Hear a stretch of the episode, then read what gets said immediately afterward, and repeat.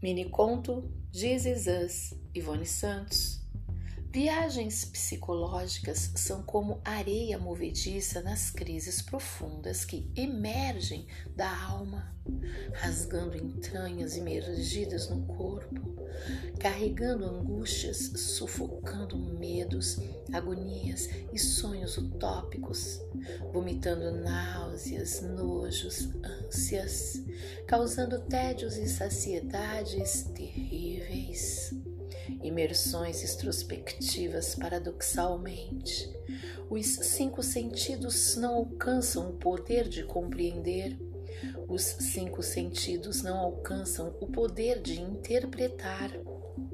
O décimo sentido, que sugere sons e imagens intraduzíveis e guardados em pensamentos herméticos, escondidos em sentimentos herméticos. E tudo isso viaja pelas veias todas, como processos sinestésicos de uma música 8D ouvida e escutada em fones de ouvido a música psicodélica dançada na chuva de olhos fechados no fronte do Atlantique, como a catarse que acontece durante a leitura dos 100 anos de solidão, ou durante a degustação do Beef Wellington, ou durante as viagens a Singapura. Viagens extrospectivas são mais densas. De dentro emergem do corpo, que, que de fora emergem na alma.